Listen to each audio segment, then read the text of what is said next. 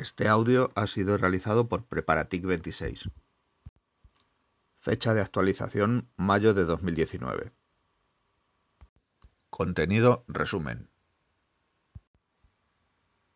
Tema 34. Organización y funcionamiento de un centro de sistemas de información, funciones de desarrollo, mantenimiento, sistemas, bases de datos, comunicaciones, seguridad, calidad, microinformática y atención a usuarios. 1. Modelos de organización de una unidad TIC. Sistemas de información SI es un conjunto de elementos con la misión de tratar, almacenar, administrar y comunicar datos e información. Incluye personas, recursos materiales, máquinas y elementos de comunicación en general, recursos inmateriales, software en general, técnicas, órdenes y procedimientos de trabajo y datos. Hay modelos organizativos clásicos, estructura simple o en peine, estructura funcional o de Taylor, estructura divisional o por proyectos o productos, estructura matricial, estructura virtual y proyectos organizativos nuevos, en red, horizontal o por macroprocesos, federal y en trébol. 2. Funciones de una unidad TIC. Normalmente se agrupan en los conceptos de desarrollo, sistemas y CAU, ocasionalmente también seguridad, aunque en ocasiones está incluida en sistemas. 2.1. Desarrollo. 2.1.1. Desarrollo. Actividades propias del desarrollo según métrica 3. Planificación de sistemas de información, estudio de viabilidad del sistema, EVS, análisis del sistema de información, AVS, diseño del sistema de información, DSI, construcción del sistema de información, CSI, implantación y aceptación del sistema, ASI. 212. Mantenimiento. MSI según terminología métrica 3. Puede ser adaptativo, perfectivo, correctivo o preventivo. 213. DevOps.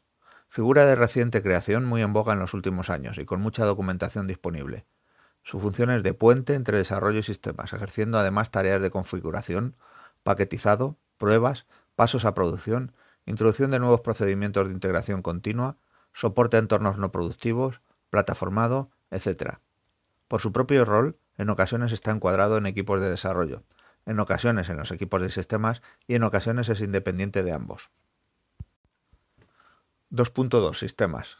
2.2.1 Administración de sistemas. Algunas de sus tareas.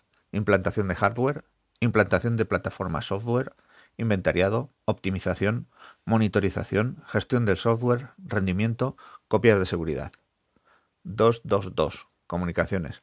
Algunas de sus tareas. Diseño, instalación y optimización de redes, gestión de usuarios en red, gestión de la electrónica de red, control de accesos a la red.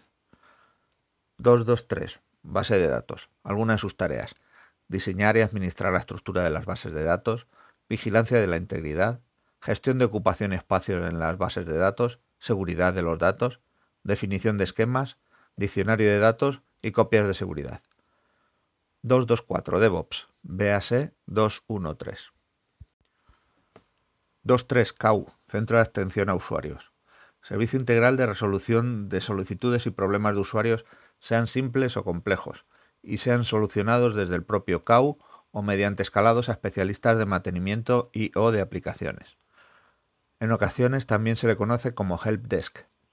El estándar de gestión de usuarios y CAU es ITIL, Information Technology Infrastructure Library. 2.4. Seguridad. En ocasiones la función de seguridad está encuadrada dentro de sistemas, pero dada la importancia que está tomando en los últimos años suele encuadrarse desglosada de este. Algunas funciones.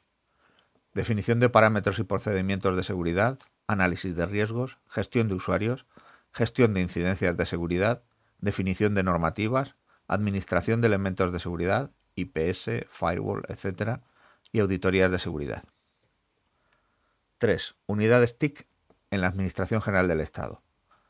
Modelo de gobernanza TIC en la Administración General del Estado definido en el Real Decreto 806-2014 de 19 de septiembre. Se definen la CETIC, la CCTIC, las GAD, los CEMADS, etc. Hay mucha externalización.